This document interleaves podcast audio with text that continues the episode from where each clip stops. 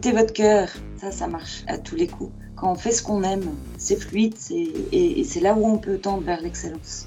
Avec la pratique pointue euh, du comportement, un temps de réaction court et puis euh, le, le faible taux d'erreur, au final, on touche l'excellence. Et ça, on peut le faire que si on aime ce qu'on fait.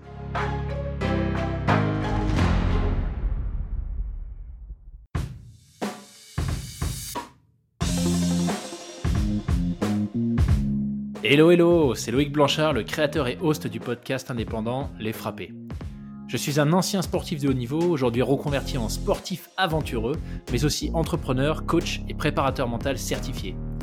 Passionné d'outdoor et de défis en tout genre, j'ai voulu créer une communauté autour des valeurs de résilience, de dépassement de soi et de détermination, en vous offrant chaque semaine des conversations inspirantes avec des invités incroyables issus d'univers très variés. J'ai reçu aussi bien des athlètes olympiques que des entrepreneurs à succès, des aventurières professionnelles ou encore des anciens des forces spéciales. Leur point commun, la passion pour leur projet et l'audace de se lancer. Alors fonçons ensemble découvrir mon invité de la semaine. Excellente écoute à vous les frappés.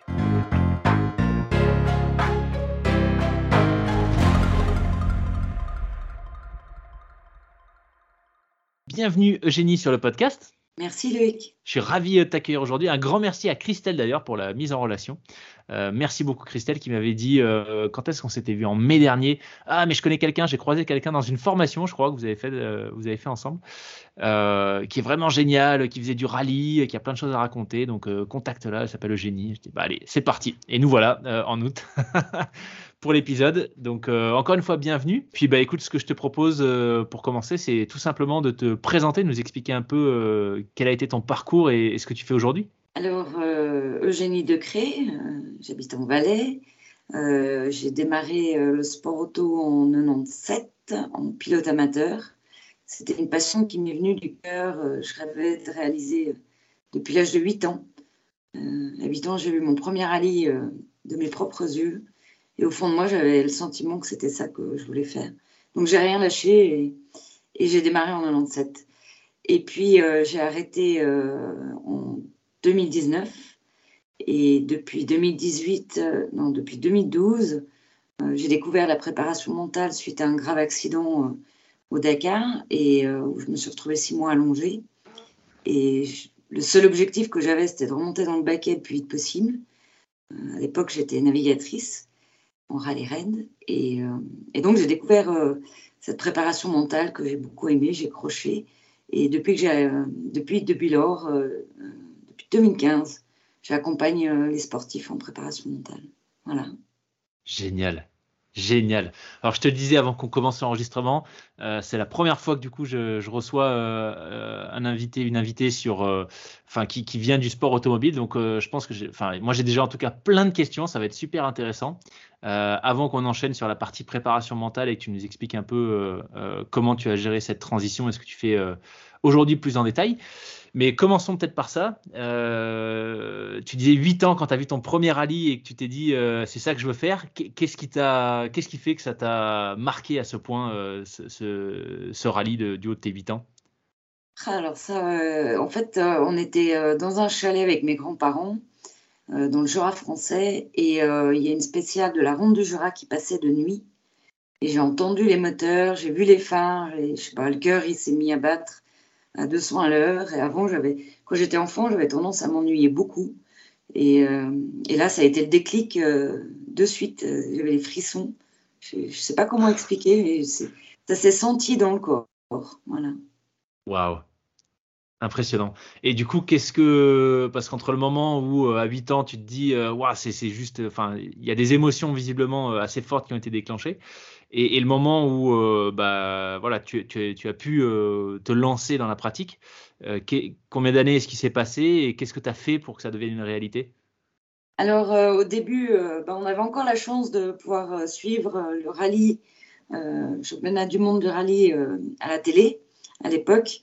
Donc j'étais une férue de, de, regarder les reportages. Et puis d'ailleurs, il y avait Michel Mouton, donc ça me donnait le euh, qui, roulait en championnat du monde, hein, qui a gagné beaucoup d'épreuves, qui était en, officiel chez Audi. Ça me donnait aussi la confiance que ben, une femme peut aussi participer et réussir dans ce monde-là. Alors après, ben, j'ai très vite pensé qu'à une chose, c'est passer le permis. mes parents étaient dans le monde équestre. Et donc, je conduisais les tracteurs pour les foins. tout ce que, à chaque fois que je pouvais conduire, j'en profitais pour conduire. Donc, donc ça, c'est fait un peu avec la patience et puis l'apprentissage de tout ce qu'on peut apprendre lié euh, au pilotage, enfin à l'époque surtout à conduire.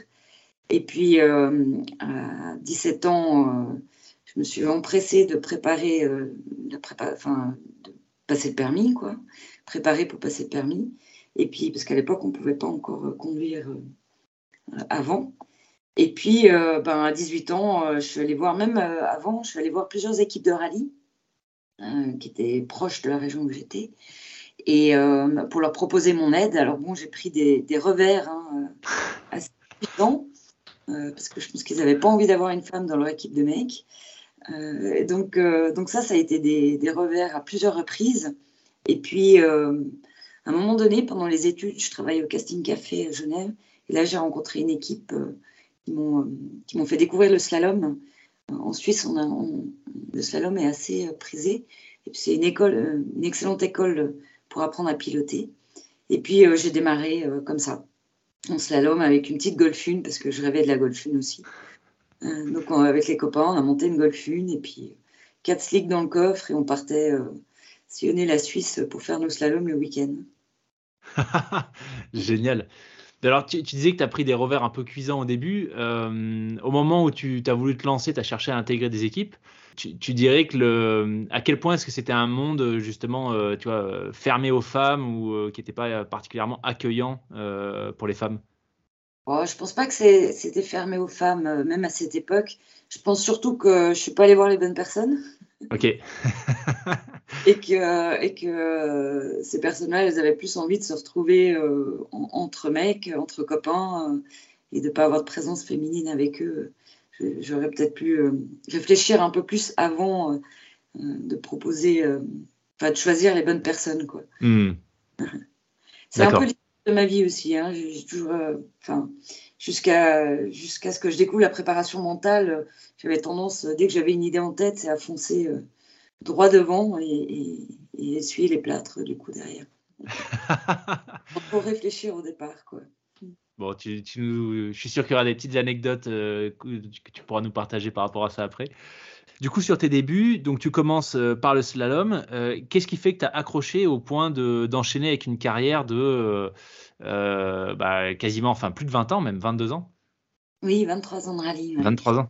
Alors, euh, bon, le slalom, euh, c'était pour démarrer, euh, parce que le rallye, c'est quand même un sacré investissement, même avec une petite auto. Donc, en premier, l'idée, c'était d'apprendre le pilotage, d'avoir mon auto, et puis petit à petit, avec le temps, préparer l'auto pour, pour sortir en rallye. Donc ça, j'ai pu le faire. Alors, j'ai démarré en slalom, après, j'ai attaqué sur les courses de côte, et j'ai aussi fait pas mal de circuits. Euh, donc ça, c'était vraiment tout, un ensemble de panels euh, qui, qui permet de, progresser dans le pilotage, d'apprendre. Euh, et, en 2000, ben, j'ai réalisé le, vrai rêve d'enfance, c'était être au départ de mon premier rallye.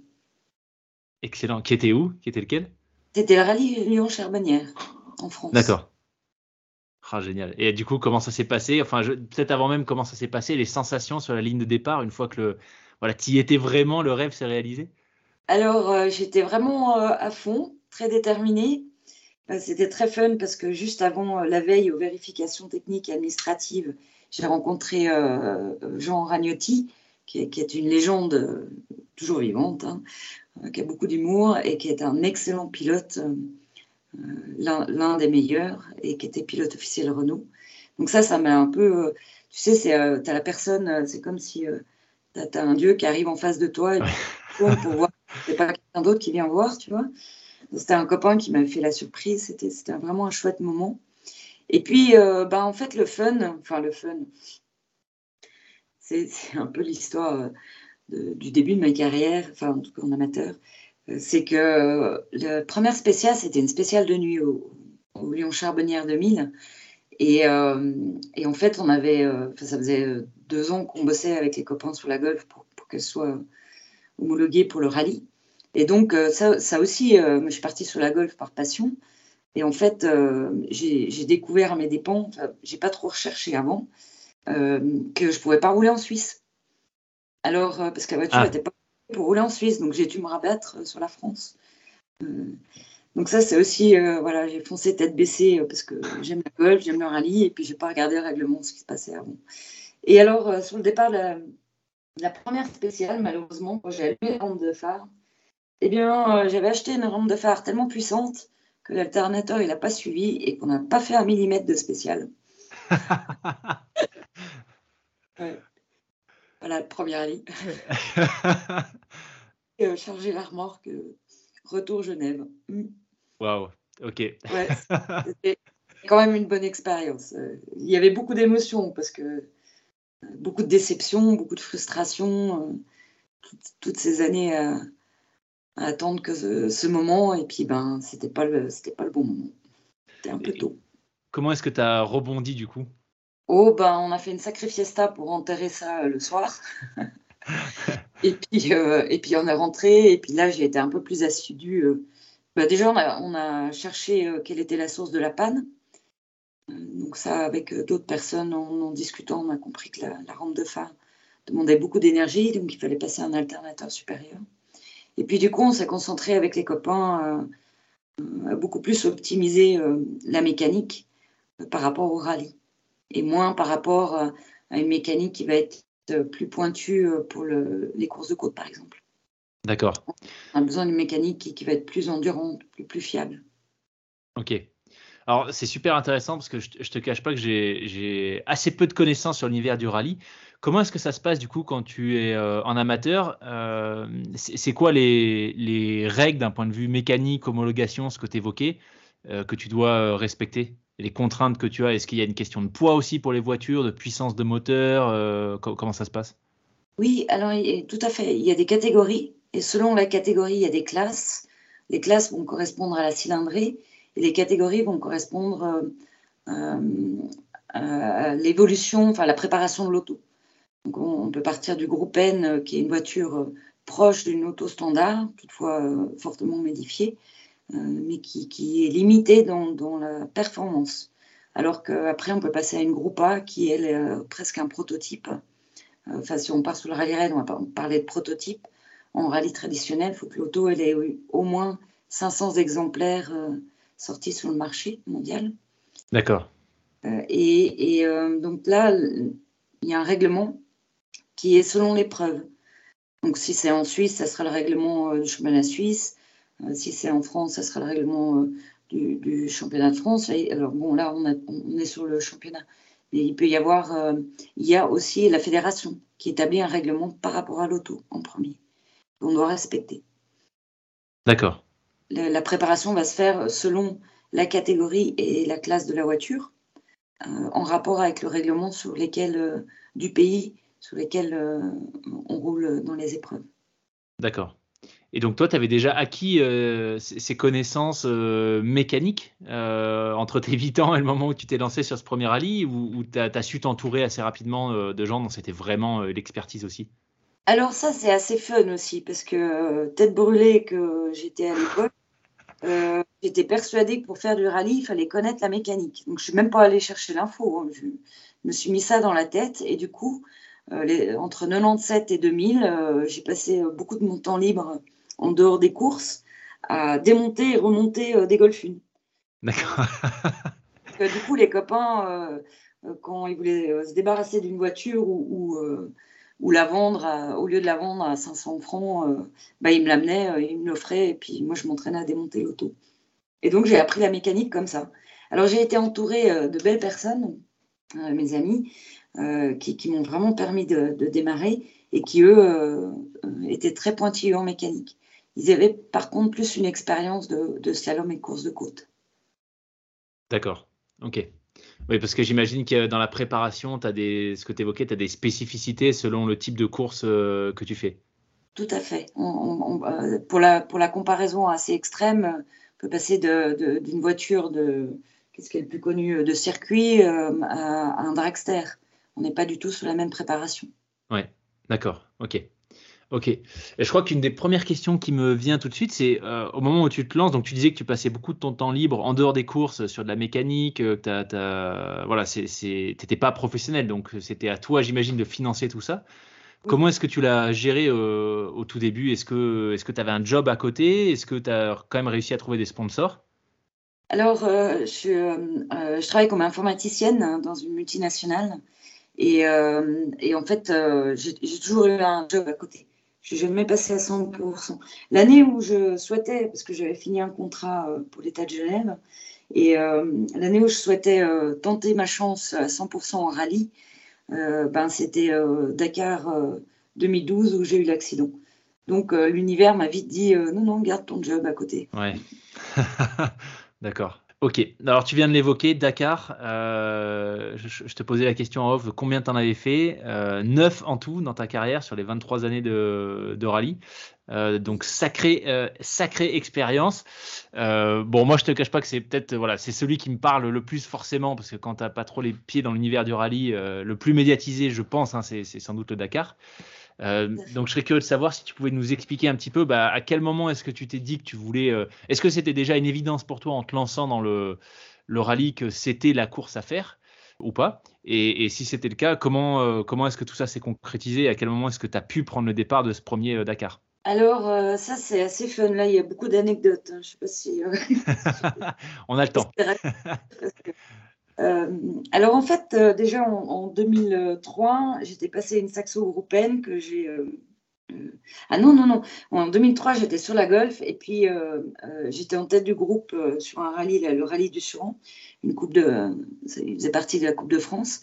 Et puis, ben, comme j'en voulais un peu trop, j'ai cassé l'auto. Dommage.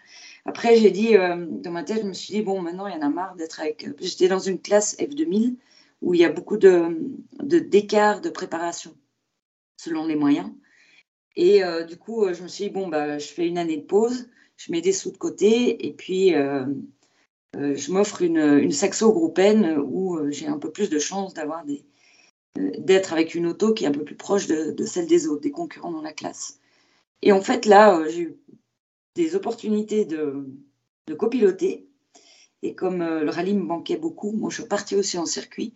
Euh, rouler en, pilote. Et puis, du coup, j'ai découvert le copilotage. Et puis là, ça s'est plus arrêté, c'est parti comme une, comme une fusée. Je me suis retrouvée en, 2005, je crois, en championnat de France, dans une équipe euh, euh, professionnelle, et puis en copilote. Et puis très vite, ben, les saisons s'enchaînaient en copilote. J'avais presque plus le temps de sortir la saxo pour piloter moins pour le plaisir. Et puis, euh, en fait, euh, comment ça s'est passé? Oui, alors j'ai jamais pensé à faire un rallye raid. Hein. J'étais, euh, j'étais tête baissée dans le rallye, ce qui prenait déjà beaucoup, beaucoup de temps. Et un jour, on était à l'apéro avec des amis, puis il y en a un, il me dit Ah, mais ça ne te dirait pas de faire le Dakar? Il y en a un dans la région qui fait le Dakar. Non, il faisait pas le Dakar. Si, si, il faisait le Dakar déjà. Et puis, je dis Ouais, ça peut être fun. Ça m'a mis l'idée comme ça en tête. Et puis, ce qui est, très marrant, c'est que l'univers, des fois, il nous amène euh, sur des chemins pas possibles. Euh, le Noël suivant, repas de famille, on était assez nombreux. Il y avait les cousins, les, époux et épouses des cousins. Et puis, euh, une qui vient me voir, puis il me dit Ah, mais mon patron, il fait du rallye raid, il cherche une copilote, il veut absolument une femme. Est-ce que ça te dirait? Pourquoi pas, on peut essayer, aucune idée. Et alors, je me suis retrouvée à faire mon premier CV de rallye. Et puis mon premier rallye euh, raid, c'était le rallye de Tunisie en 2005. Alors là, on a roulé pendant pas mal d'années avec ce pilote. Et puis euh, le premier Dakar, euh, bah, en fait, on est arrivé, celui-là, je ne l'ai pas compté dans les neuf, parce qu'on est arrivé, et puis il ne m'avait pas dit, mais juste quelques jours avant, il s'était fait retirer son permis. Donc, on n'a pas ah. pu prendre le départ. Et l'année suivante, on descend à Barcelone pour le Dakar 2008. Ouais, c'était 2008. Et puis là, manque de peau, le Dakar est annulé euh, euh, pour raison euh, risque de terrorisme. Et puis c'est là où en 2009, on est parti. Donc là, je suis partie sur le premier Dakar en 2009 avec l'Amérique du Sud, la découverte de l'Amérique du Sud. Waouh. Alors peut-être avant. Pardon, vas-y. Tu disais J'ai essayé de la faire courte. Ouais. Mais justement, avant qu'on rentre dans le détail, parce que je suis, je suis sûr qu'il y a plein de trucs hyper intéressants, euh, peut-être pour les, les, gens un peu perdus comme moi sur euh, l'univers du sport automobile, à partir, enfin, quelle course euh, nécessite un copilote? C'est-à-dire à partir de quel moment est-ce que tu passes d'un pilote seul à un, à un, équipage? Alors en rallye auto, c'est le rallye traditionnel et le rallye raid. D'accord. D'ailleurs, en, en, rallye traditionnel, on est copilote et en rallye raid, on est navigateur. Ah, ok, d'accord. Ok. Euh, ok. Et donc la différence pour le, le job du, du, navigateur ou du copilote, c'est qu'il y a une. C'est quoi? C'est que le navigateur, il y a vraiment une notion de navigation où tu as, as, juste des passages par checkpoint et l'itinéraire entre les deux, c'est à vous de le faire et, et, donc tu fais vraiment de la navigation?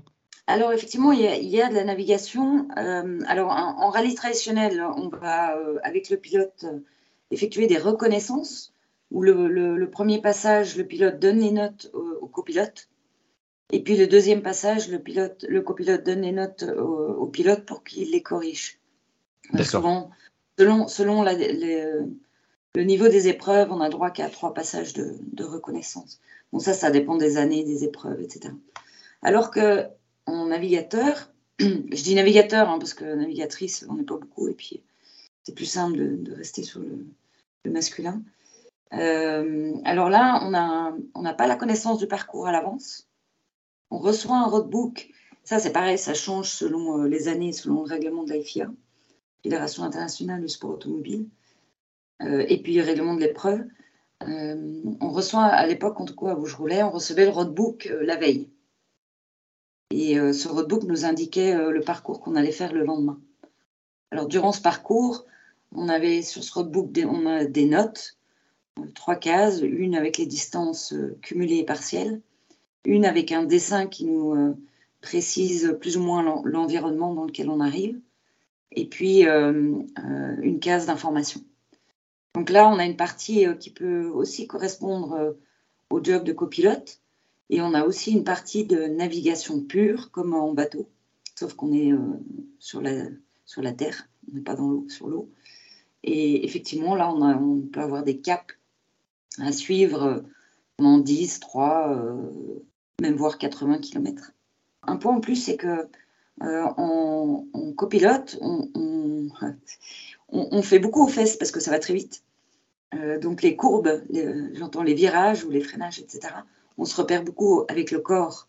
Tandis qu'en en navigateur, on va beaucoup utiliser la lecture de terrain, donc on utilise beaucoup nos yeux. D'accord, d'accord.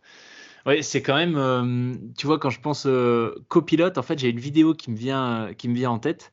Euh, je crois que c'était Sébastien Loeb sur un rallye en Irlande, il me semble, où en fait il y a du brouillard. La visibilité, franchement, elle est à moins de 4 mètres, je pense. Et il est à 180 sur des petites routes minuscules. Et en fait, là, moi, c'est une vidéo, c'est la, la, première fois où j'avais vraiment pris conscience de l'intérêt de à, quel point en fait le copilote est absolument essentiel. Parce que je pense que là enfin franchement euh, j'imagine si tu me dis qu'il y a trois repérages max sur les courses c'est pas possible qu'il ait connu enfin qu'il ait pu connaître l'itinéraire par cœur. Euh, et donc en fait il naviguait enfin il pilotait euh, à vue avec 4 mètres de visibilité dans ce brouillard selon les indications du copilote.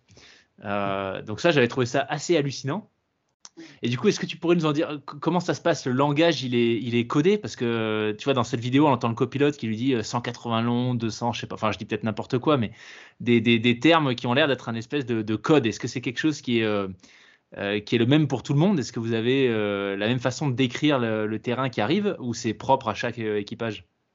C'est propre à chaque pilote, en fait. Après, il y a des standards. On retrouve des similitudes. Il y en a qui vont noter euh, la courbe euh, avec un chiffre. Euh, il y en a qui vont noter la courbe selon l'angle du volant. Il y en a qui vont noter le degré de la courbe. C'est beaucoup plus pointu. C'est vraiment propre à chacun. Après, il y a vraiment des bases communes. D'accord. Et à quel point est-ce que tu anticipes, du coup, quand tu lis, toi, les instructions euh, au pilote, à quel point est-ce que tu anticipes par rapport à, euh, par rapport à où vous en êtes sur le tracé Est-ce que tu le préviens, je sais pas, deux courbes à l'avance pour qu'il ait le temps d'intégrer? Est-ce que c'est immédiat, immédiat? Oui, alors avec les pilotes euh, qui, qui, sont expérimentés et qui, qui vont très vite, c'est deux virages à l'avance. Oui, oui. Deux virages à l'avance. Waouh, oh, punaise.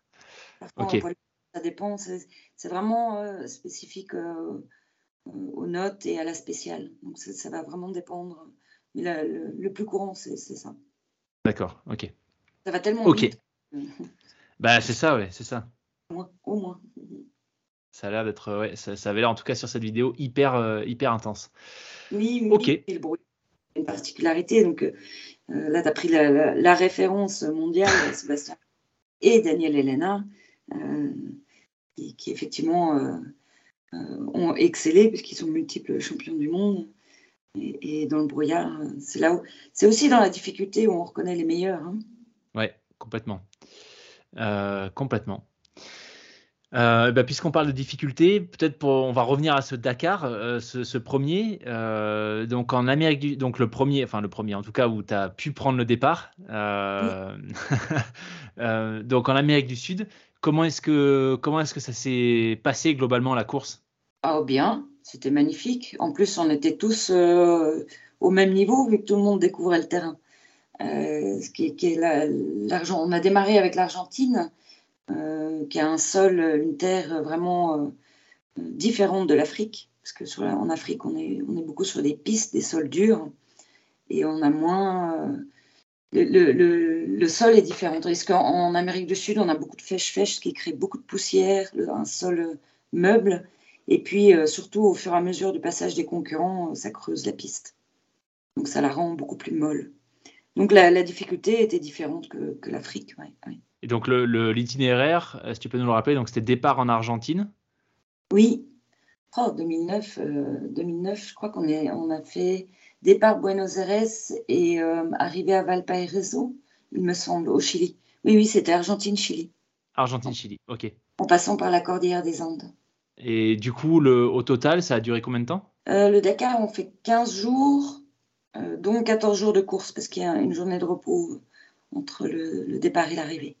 Waouh, ok. Et donc côté logistique, comment est-ce que ça s'organise? C'est tout le monde, tout le monde prend le départ euh, de la même étape le même jour et euh, le soir il y a une sorte de, de, euh, de camp, de repos, enfin un endroit où tout le monde s'arrête nécessairement pour, pour se reposer et ça repart le lendemain?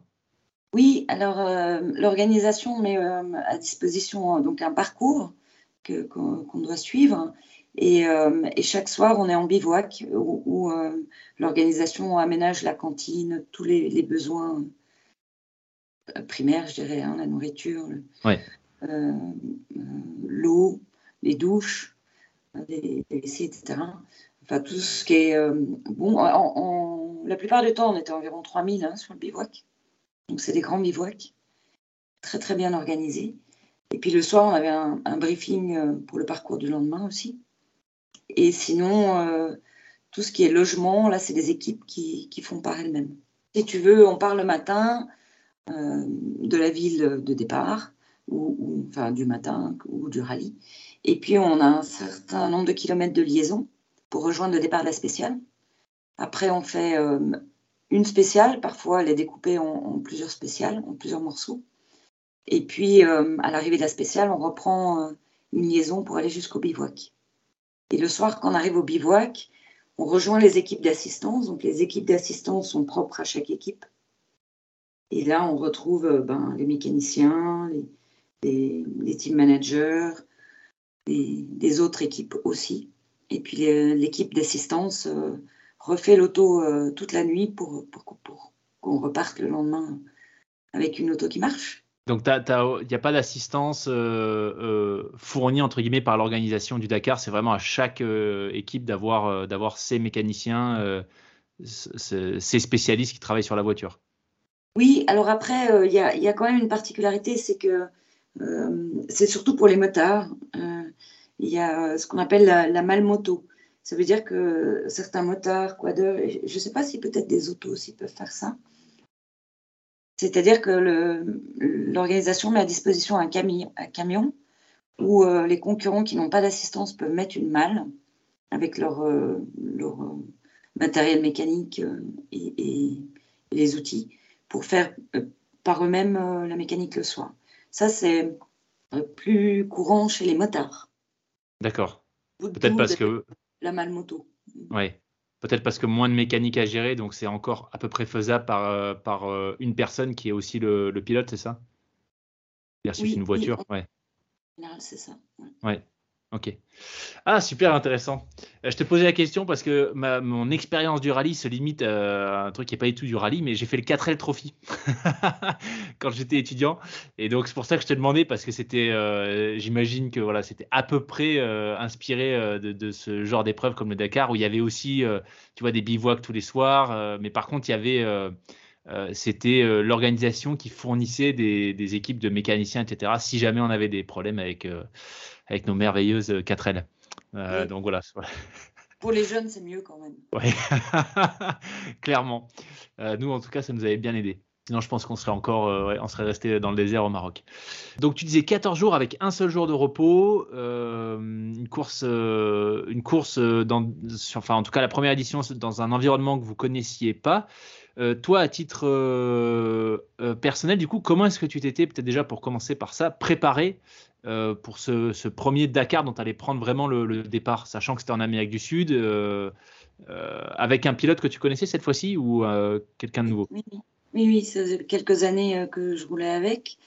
donc en, fait, on roulait beaucoup. Hein. donc on roulait beaucoup en Afrique. On a aussi fait le Silkway. Donc à l'époque c'était transoriental. On était parti de Saint-Pétersbourg pour arriver à Pékin. donc pour te donner une idée, bon le Dakar est beaucoup plus connu, effectivement, et le transoriental, et, qui s'appelle maintenant le, le, le Silkway, enfin, ce pas les mêmes organisateurs, c'est un parcours similaire, euh, est aussi l'une des épreuves euh, la plus dure au monde en rallye raid. Du fait de la distance et des conditions? Oui, tout à fait. Oui, parce qu'on partait de Saint-Pétersbourg, on traversait le Kazakhstan, on arrivait en Chine, on arrivait à la muraille, de, Chine d'ailleurs. Donc, euh, et puis les Russes, les parcours, ils nous font des choses costauds. Hein. cette réputation, euh, même si c'est organisé par des Français. Hein, les, Français sont très bons dans l'organisation des rallyes. Euh, je pense qu'ils ont le lead là-dessus, d'ailleurs, au niveau mondial. Et, euh, oui, donc on, était, on était entraîné à la difficulté, à la durée, et puis beaucoup d'expérience de rallye. j'ai commencé en 2005, je faisait entre 4 et 5 rallye raids par année. Ah oui. Euh, jusqu'à 2009, euh, tu vois, ça fait, ça fait déjà une très bonne expérience, quoi. Ouais, ouais. Et sur ces 14 jours euh, d'épreuve, du coup, comment est-ce que comment est-ce que ça se gère côté sommeil, concentration? Parce que je suppose qu'il n'y a pas vraiment le droit à l'erreur, comme, comme dans toute épreuve de toute façon, mais quand ça dure 14 jours et que c'est vraiment, enfin, le pilote compte sur toi, comment, comment est-ce que du coup tu t'étais organisé pour faire en sorte d'être euh, au mieux, la plus performante possible sur, euh, sur toute la durée de l'épreuve Alors effectivement, c'est très intense, surtout qu'à l'époque, en, navigation, il y avait beaucoup de travail euh, sur le roadbook à réaliser. donc peu d'heures de sommeil et, toujours en tension, toujours en adrénaline avec les chronos et puis aussi pointer les, les, pointages. Donc ben, la préparation, elle se fait physique déjà beaucoup de, en salle, coach sportif pour, pour avoir un physique d'aplomb parce que aussi euh, quand on prend des chocs en rallye raid, c'est des chocs, euh, même sans crash, hein, c'est quand même des chocs assez violents. Donc euh, il y a une position spécifique à avoir, être beaucoup, s'appuyer beaucoup sur les jambes. Donc l'entraînement physique des, des, des, cuisses est important. En tout cas, c'est la solution que j'avais trouvée avec mon entraîneur physique. Et, euh, et puis aussi de muscler tout ce qui est micro-muscles pour protéger la colonne vertébrale. Parce qu'on est assis dans un baquet, puis qu'on prend des, euh, on prend des sacrés jetons, on passe dans des, dans des trous euh, à haute vitesse, des fois, des fois ça remonte un peu dans les os. Hein. les os. Donc la préparation physique, elle était importante. le repos avant le départ, 15 jours avant, éviter oui, beaucoup, beaucoup dormir. Euh. C'est assez fun parce que le cerveau, euh, j'avais découvert ça euh, sur les premières rallye On avait des longues liaisons. Et puis, au début, ben, quand on n'est pas entraîné pour ça, en tout cas, moi, je fatiguais. Et je demandais au pilote si je pouvais dormir sous la liaison. Alors, il disait, ouais, pas de souci. Et puis, je regardais le Trip Master, donc là où on a la distance qu'on réalise, quoi, qui s'affiche. Et le roadbook. Et puis, dans ma tête, je faisais le, delta. Donc, par exemple, ben, prochain carrefour, je me disais dans ma tête, ben, il est à 100 km. Et là, je m'endormais dans le baquet. Et à chaque fois, 4-5 km avant le carrefour, je me réveillais naturellement. C'est fou, quoi. Ouais, incroyable. c'est fabuleux. Euh, et, donc, j'ai continué à utiliser des astuces comme ça. Alors, avant une épreuve comme le Dakar ou euh, le Silkway, des grosses épreuves comme ça, eh ben, euh, je programmais mon cerveau à, se reposer. Et du coup, j'arrivais en pleine forme. Alors ça, c'est super intéressant. tu vois, j'en parlais euh, c'était quand? C'était il y a deux jours avec euh, d'autres invités sur deux épisodes qu'on a fait, euh, qui sont des ultra trailers, et on parlait justement de la gestion du sommeil. Alors c'était des questions assez intéressées de ma part parce que là au moment où on enregistre, je sais plus, je crois pas que je te l'avais dit avant l'épisode, mais je prends le départ d'une course qui fait donc un ultra trail qui fait 300 km sur six jours, où il va y avoir un vrai sujet de gestion du sommeil. On est en équipe en plus, donc il faut faire en sorte que tout le monde se repose en même temps. Euh, et a priori une heure et demie, maximum deux heures par jour. Euh, sur six jours. Donc, c'est-à-dire qu'il va y avoir un gros déficit de sommeil. Du coup, je suis hyper friand depuis quelques mois là, de toutes les techniques, euh, tu vois, des astuces sur bah, comment se préparer à ça. Bon, là, 15 jours de la course, c'était un peu tard, mais, mais en tout cas, je suis curieux de savoir, tu vois, quels exercices est-ce que tu faisais, à quoi est-ce que concrètement ça ressemblait, cette préparation, comme tu dis, de, ton cerveau à, être capable de se reposer et de dormir à la demande, en fait. Alors, euh, tu vas peut-être rigoler, mais euh, je me suis mise à la méditation. Ok. Une méditation spécifique de pleine conscience pour préparer le corps et le, mental. Donc, l'entraînement de, méditation comme ça en conscience avant. Alors, c'est une méditation euh, que je faisais spécifique, c'est-à-dire que je repartais dans une, un rallye ou une spéciale pour mettre vraiment mon corps en condition. Et je visualisais cette épreuve-là, ce qui préparait en fait, inconsciemment, les muscles se mettent en condition comme si on y était. Et, ça l'entraîne. Donc, 15 jours avant, je pouvais déjà faire ça. De relaxation, donc un état de modifié de conscience, au repos, dans un endroit calme. Et tu repars sur euh, euh, une course que tu, as vécue par le passé. Euh, et tu revis cette course. Et ton corps, en fait, il, ne fait pas forcément, l'esprit, il fait pas forcément la différence entre le réel pas le corps évidemment, parce que le corps il y a le physique, mais l'esprit, le, cerveau ne fait pas forcément la différence entre le réel et l'imaginaire. Donc il y a un entraînement déjà possible euh, au niveau du mental comme ça. Et, inconsciemment, ça part dans les muscles aussi. Donc les muscles, c'est ce que j'ai fait d'ailleurs pour, euh, pour rebondir, euh, enfin pour retourner le plus vite possible dans le baquet quand j'étais allongée pendant six mois. Je revisualisais tout le temps, tous les jours, des spécial.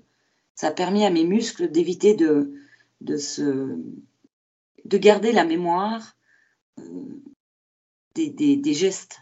Voilà. Garder la mémoire des gestes. Donc on peut aussi les en anticipation avant une course. Ok, super intéressant. Donc de la visualisation, euh, méditation. Ok. Et oui, bah, ça me fait penser, tu vois, à un épisode, peut-être que, peut que tu, tu, tu, seras intéressé pour l'écouter, avec euh, Olivier Couré, qui est coach préparateur mental, qui est français, mais qui est basé à Hong Kong et qui euh, accompagne des sportifs euh, de haut niveau ou, euh, enfin, entre guillemets, de l'extrême. je crois qu'il a eu, il a accompagné une personne qui a fait un marathon par jour pendant sept jours sur tous les continents. un recordman, tu vois, d'apnée, enfin voilà, des gens qui vont vraiment chercher de la performance. Et c'est exactement ce qu'il disait que le cerveau ne fait pas la différence en fait entre ce qu'on imagine euh, et ce qu'on vit. Et que donc, voilà, le, travail de visualisation peut avoir un énorme impact sur la performance ou sur la récupération, euh, comme tu l'as dit. Ouais. Absolument. Et, et, euh, et les, effets sont vraiment impressionnants. Et en plus, ça, ça, donne un, ça, fait un, ça crée un entraînement. Donc, comme on s'entraîne en physique, sur la musculature pour préparer le corps, s'entraîner comme ça mentalement, et, ça, ça, a le même effet en efficacité le jour de la course. Ouais, c'est passionnant, c'est fou hein, les rouages du cerveau. Oui, oui, oui. Et puis, euh, et puis ça reste encore euh, assez tabou euh, en Europe, mais aux États-Unis, c'est très, très développé. Et, ça a été validé par les scientifiques. Donc, c'est quelque chose de, qui fonctionne dans l'excellence. Oui, ouais. Bah, on en avait parlé justement avec plusieurs invités. J'en ai deux en tête, Manon Petit-Le-Noir et Cindy, qui ont toutes les deux eu des gros, gros, gros pépins suite à des blessures. Il y en a une qui s'est pris une tonne de neige sur la tête et l'autre qui s'est craché en snowboard et qui a passé, je crois, de mémoire, 4 ou 5 mois avec un corset intégral. Euh, et les deux, en fait, expliquaient que ce qui a fait qu'elles sont revenues très très vite dans leurs pratiques respectives, bien plus vite que ce que les médecins avaient prévu, c'était en fait, euh, tu vois, alors elles l'ont pas qualifié de préparation mentale, mais euh, ce travail de visualisation, de se, de se remémorer, tu vois, certaines courses qu'elles avaient vécues, de faire travailler leurs muscles, d'imaginer qu'elles étaient en séance de sport et qu'au final ça avait des impacts au final réels, avérés sur, sur leur masse musculaire, la masse musculaire qu'elles arrivaient à reprendre. Donc assez fou de voir les, comment ce travail de visualisation peut euh, accélérer en fait un processus de, de convalescence. Ah oui, oui, c'est époustouflant. Hein. Le, le, physio qui m'accompagnait euh, quand j'ai commencé la rééducation, donc, euh, alors j'avais effectivement, comme je ne sais pas si c'était Manon ou Cindy, un corset intégral aussi. Donc plus de muscles, plus, plus, plus de graisse. J'ai jamais descendu aussi bas en poids. Je me faisais peur ne pas me regarder dans la glace. Donc, euh, pour dire que la rééducation, euh, au début, euh, tu soulèves à peine un stylo, c'est compliqué. alors là, le, physio, qui était aussi ostéo, qui m'a accompagné tout le long de la rééducation, il était époustouflé de la vitesse, la vitesse de retour à prendre une barre ou soulever un poids. C'était très très rapide. Et puis il y a autre chose, c'est que quand on commence la rééduque, euh, on, part de zéro, on revient à zéro vu qu'on n'a plus du tout de muscle. Eh bien, on, a la motivation. On n'a pas ces baisses de. En tout cas, moi, c'est ce que j'ai vécu. Euh, j'ai pas eu ces, baisses de motivation là qui sont des fois euh, difficiles à vivre à l'entraînement pendant ma rééducation, de par avoir fait ce travail d'imagerie mentale. Incroyable. Alors peut-être qu'on peut du coup enchaîner justement sur cet épisode-là que, tu as, déjà évoqué plusieurs fois, l'accident. C'était en 2012, c'est ça, si je me souviens bien? Oui, Dakar 2012. Et donc, euh, qu'est-ce qui s'est passé exactement? Ah, on a, on, a, on a volé une dune. Euh, en fait, on a essayé de toucher le ciel, je crois. on a fait le piquet, comme une fusée qui, qui partait en direction du ciel. Et puis quand la Mitsu, euh, c'était euh, une Mitsubishi MPR10, l'ex-auto, l'ancienne auto à Stéphane Peter Hansel. Et euh, quand, l'auto est, quand la masse est revenue avec la pression sur le sol, elle s'est retournée, puis on a atterri sous le toit. Et malheureusement, les harnais qui étaient serrés à bloc, ils avaient eu déjà des crashs précédemment, ce que j'ai appris après. Donc, ils n'ont pas fait leur travail à 100%. Alors j'ai la tête qui a tapé contre l'arceau, enfin le Ah ouais. Et là j'ai entendu les vertèbres péter. Et là j'étais contente de pouvoir bouger les petits doigts de pied et les, mains. Et puis, euh, puis ben après la suite c'est euh, coquille, hélico, euh, hôpital. Bon là j'ai fait quatre hostos en un mois parce qu'au Chili c'est un peu ils n'ont pas le niveau d'hospitalisation qu'on a en Suisse, hein, ça c'est sûr. Ils n'ont pas les mêmes moyens surtout. J'ai fait deux hôpitaux au Chili, après euh, ils m'ont emmené au Pérou, euh, et puis j'ai été euh, finalement rapatriée à Genève à la fin du mois de janvier. Wow. Et du coup, la suite, ça a été, tu disais, six mois, six mois allongés à pas pouvoir bouger. Oui, alors je pouvais, à partir du moment où j'avais le corset intégral, je pouvais quand même bouger un petit peu. Euh, toutefois, euh, mon neurochirurgien, il a été très clair. Moins, je bougeais, plus je restais allongée, euh, et plus j'avais les chances de repartir en rallye, parce qu'évidemment, il ne disait pas que c'était possible. Hein. il y avait encore des, risques, vu que c'était des vertèbres, les, quatre premières vertèbres dorsales. Il y avait des risques importants. Donc, c'était allonger le maximum de temps possible. Moi, je pense que je devais me lever, euh, bouger un peu, euh, peut-être 5 à 10 minutes par jour, pas plus, au début en tout cas. Waouh. Et qu'est-ce que tu t'es dit au moment, euh, au moment où vous avez passé cette dune, vous vous êtes retrouvé en l'air? Ah bah j'ai trouvé le paysage magnifique du ciel. après je me suis dit dans ces bon après j'ai eu un j'ai vraiment cette image qui, qui, me reste encore. Hein. C'est comme des événements marquants comme ça qu'on garde, ces flashs. C'est un flash. Et puis après quand euh, on était sur la descente, l'auto s'est renversé avant qu'on atterrisse sur le toit. Je me suis dit, bon, bah là, le Dakar, cette année, c'est foutu. Et puis, ben, quand il y a eu les quatre vertèbres, là, c'est tout de suite la question est-ce que les petits doigts de pied ils bougent?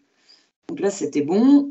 Et puis après, ben, comme on était derrière une dune, et puis qu'il y a des risques que les concurrents arrivent, d'autres, euh, et qu'ils atterrissent sur l'auto, là, euh, j'ai tout de suite guidé le, pilote qui, était peu expérimenté euh, à, faire ce qu'il fallait pour, pour prévenir les autres concurrents. Et puis, euh, et puis là, j'ai attendu l'hélico. Après, depuis l'hélico, il y avait aussi un paysage magnifique. Les médecins étaient très sympas. On a bien rigolé. Il faut dire que j'ai pas de sensibilité à la douleur. Donc, c'était, euh, j'étais, j'étais physiquement, mais la douleur, je la sentais pas plus que tant. Ok. Waouh. Et du coup, quand le, diagnostic est tombé, c'était déjà dès le, Chili, c'était très clair que tu allais être immobilisé et, out euh, du rallye pour un bon moment où il a fallu que, que tu arrives à Genève pour que le, tu vois, le, le, bilan soit vraiment complet et précis. Ah, c'était au Pérou. Alors, parce qu'au Chili, euh, ils étaient, je ne sais pas s'ils étaient peureux ou je ne sais pas trop ce qui s'est passé.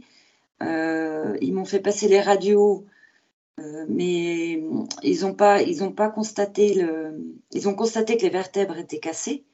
Elles étaient déplacées aussi euh, les quatre en bloc euh, sur l'arrière du dos. mais je crois qu'ils étaient un peu perdus. Donc après, ils m'ont transféré à l'autre hôpital d'Iquique. Et puis là, ils, là, ils m'ont imposé de, de rester immobilisé. Par contre, ils n'ont pas fait plus que plus d'examens. Je ne sais pas s'ils n'avaient pas le matériel ou quoi. C'est là où ils ont décidé de me transférer au Pérou. Et puis au Pérou, dès que je suis arrivée à l'hôpital, j'étais tout de suite euh, dans le scanner. Et là, euh, là c'était très clair. D'accord. Et à ce moment-là, qu'est-ce que tu t'es dit, toi? Euh, ben, C'était difficile. C'est difficile à dire parce que je ne savais pas. Je n'avais pas de réponse claire. Ce qui était clair, c'est que je devais rester allongée, que j'avais un risque d'handicap important haut, parce que c'est juste en dessous des cervicales.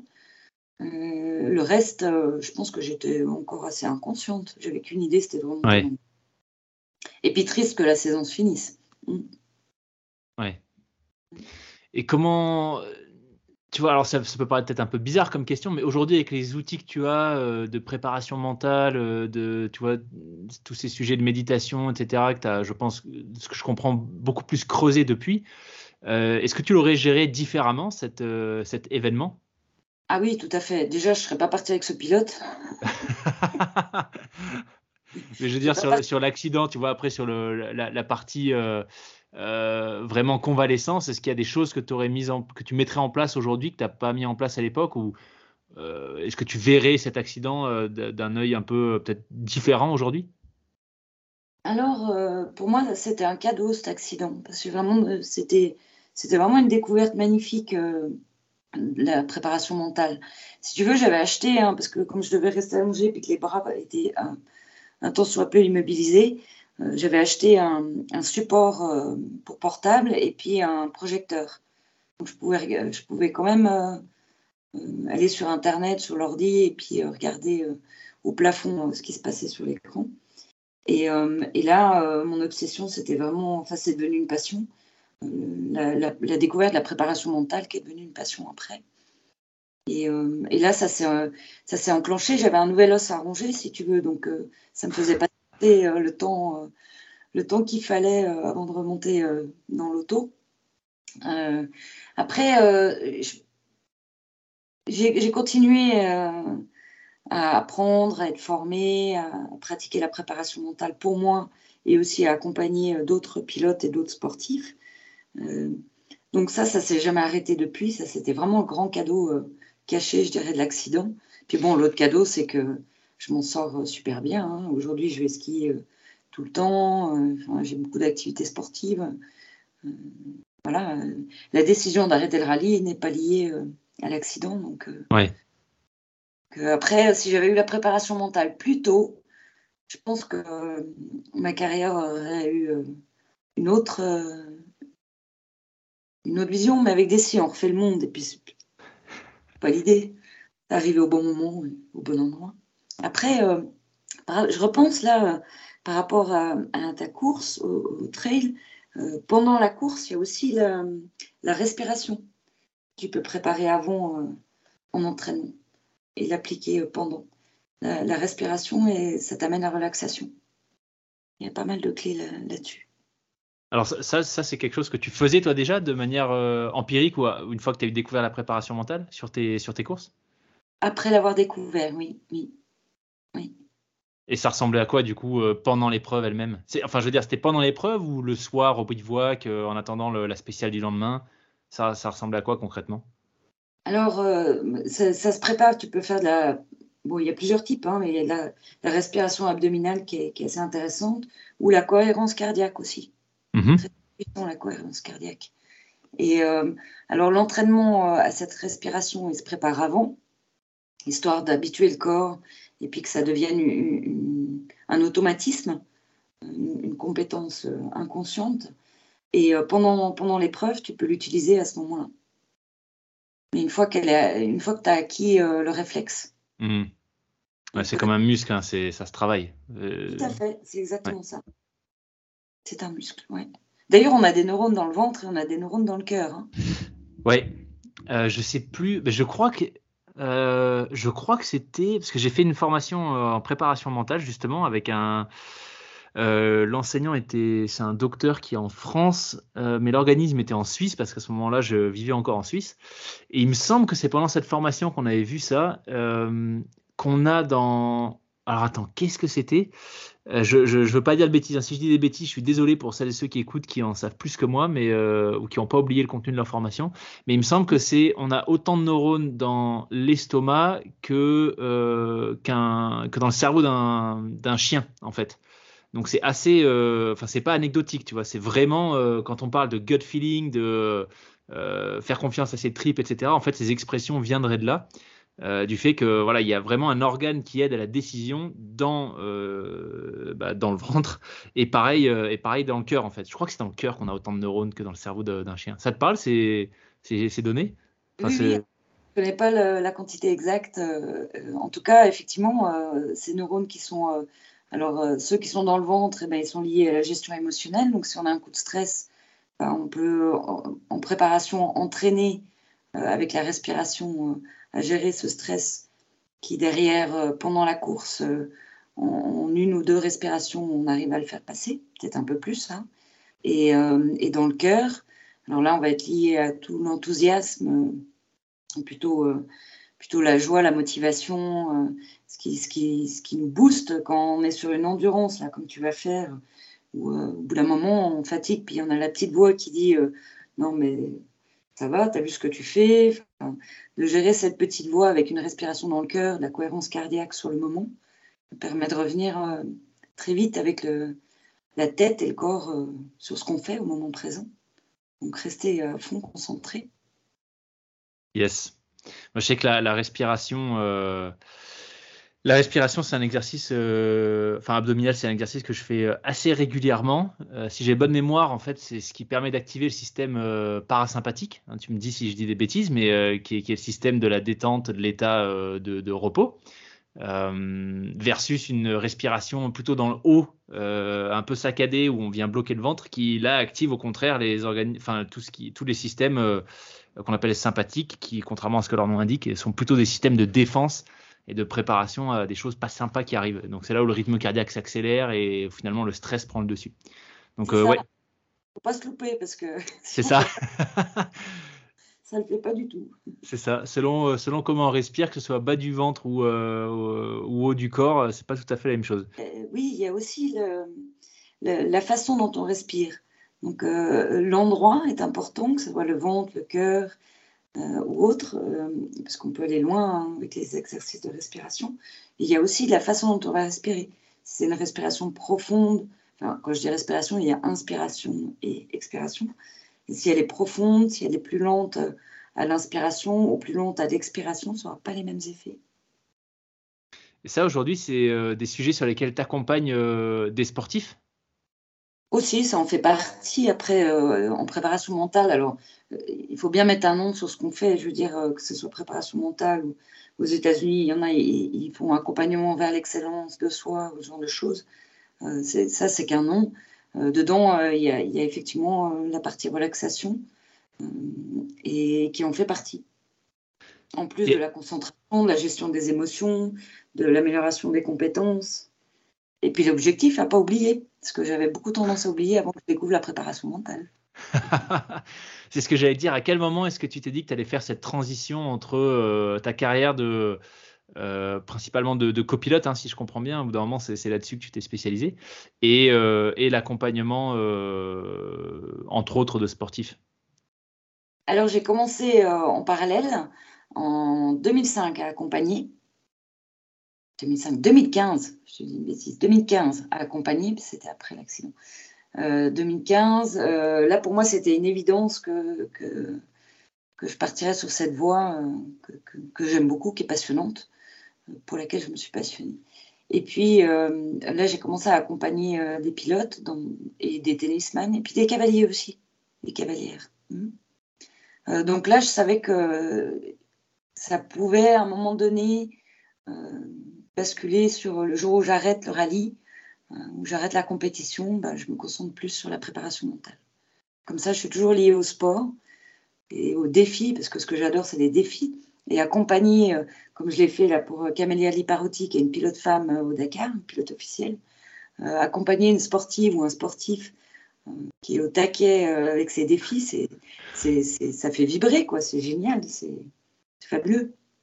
Donc c'est devenu ma nouvelle passion euh, à ce moment-là. Et puis 2019, euh, oui, 2019, j'ai vraiment décidé de, switcher.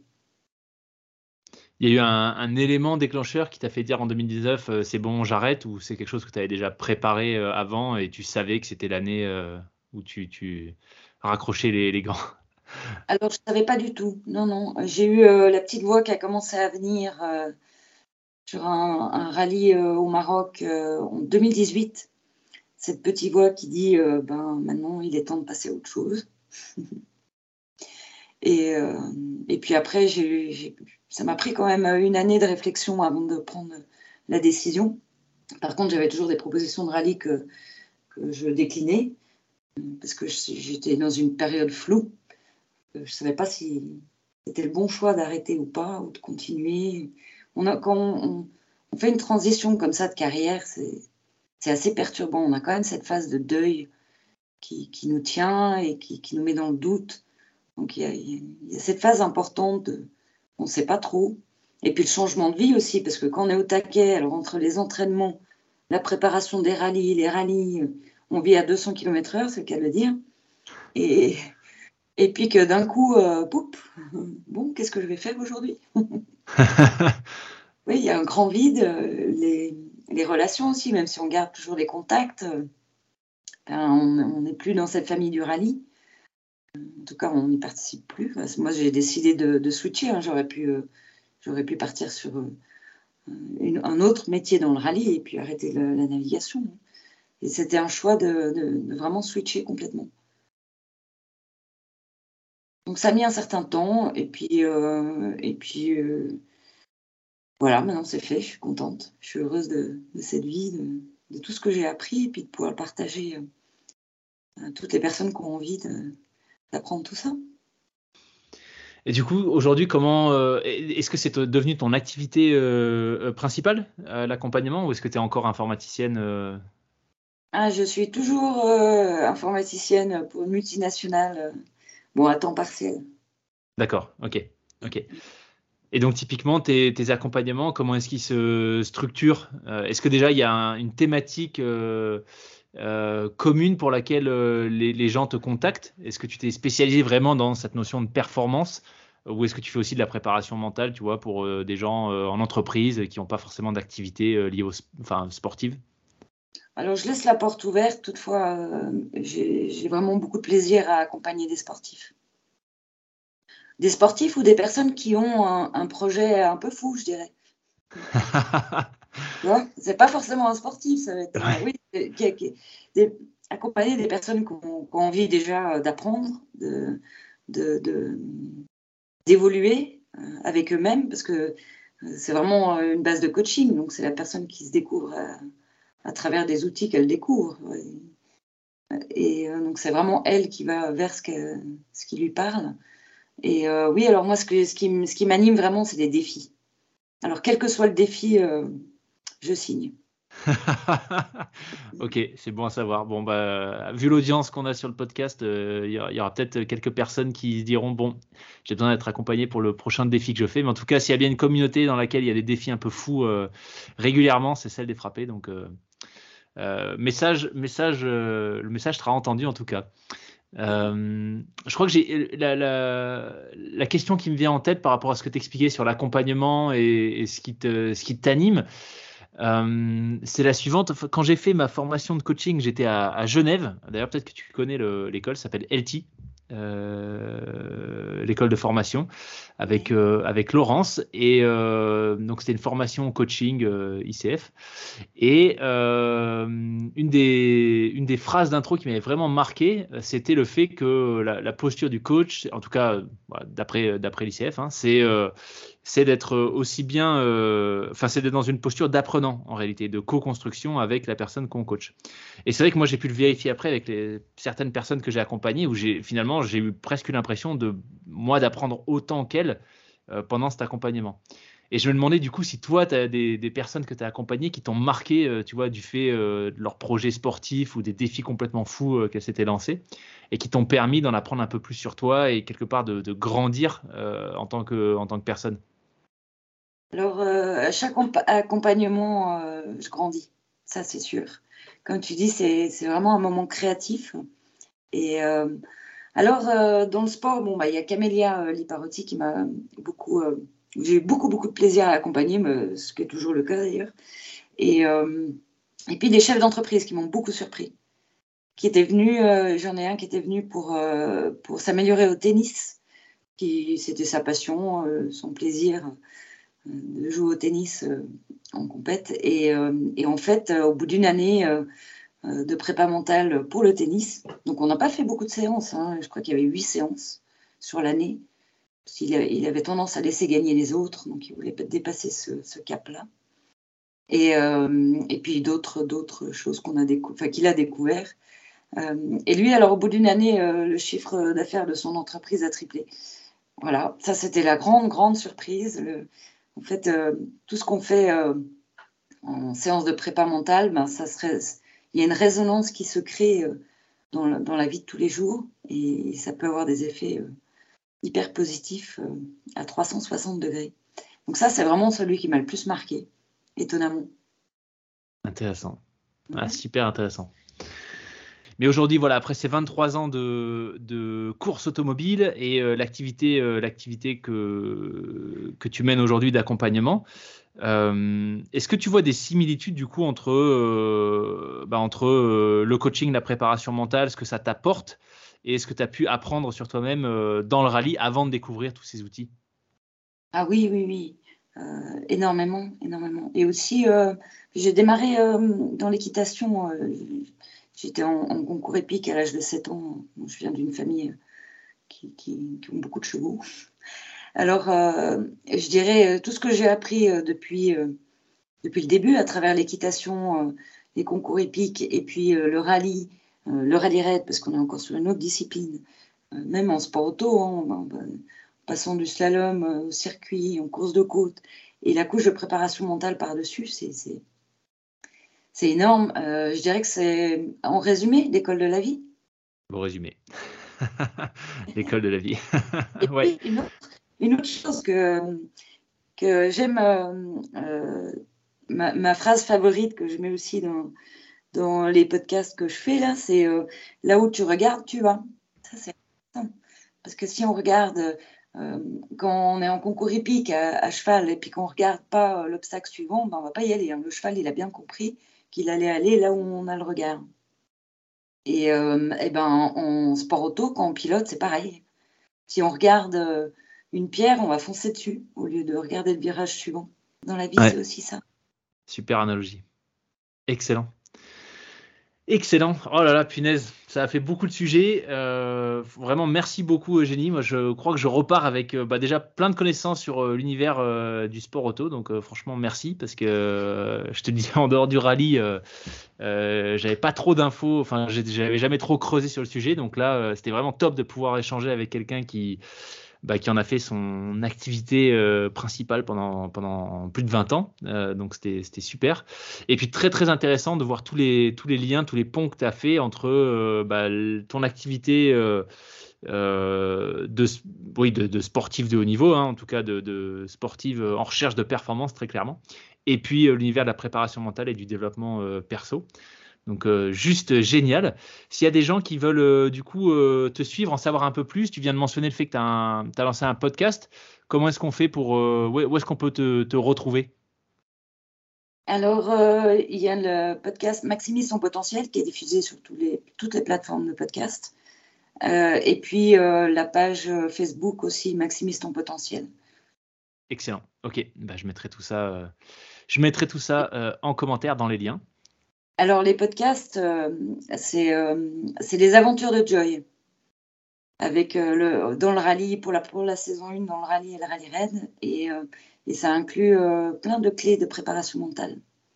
Il y a déjà beaucoup, pour ceux qui souhaitent découvrir ce domaine, il y a déjà beaucoup, beaucoup, juste à écouter les podcasts, ils peuvent déjà avoir pas mal d'infos.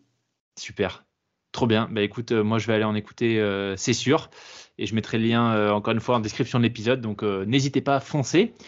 Euh, écoute, moi, tu m'as vraiment donné envie, tu vois, de creuser un peu le sujet de tout ce qui est sport automobile et, ça, ça m'a quand même l'air d'être un environnement. Euh, J'avais pas forcément touché du doigt le niveau d'intensité, de préparation. on a un peu survolé la partie mécanique, mais je pense qu'il y, a aussi des choses, enfin, vraiment où il faut aller dans le détail et absolument tout planifier. Euh, est-ce que tu penses que, enfin, quel autre invité est-ce que tu recommanderais qui pourrait euh, nous en dire encore, euh, encore plus et compléter ta vision? Sur le sport auto ah, Alors peut-être un pilote.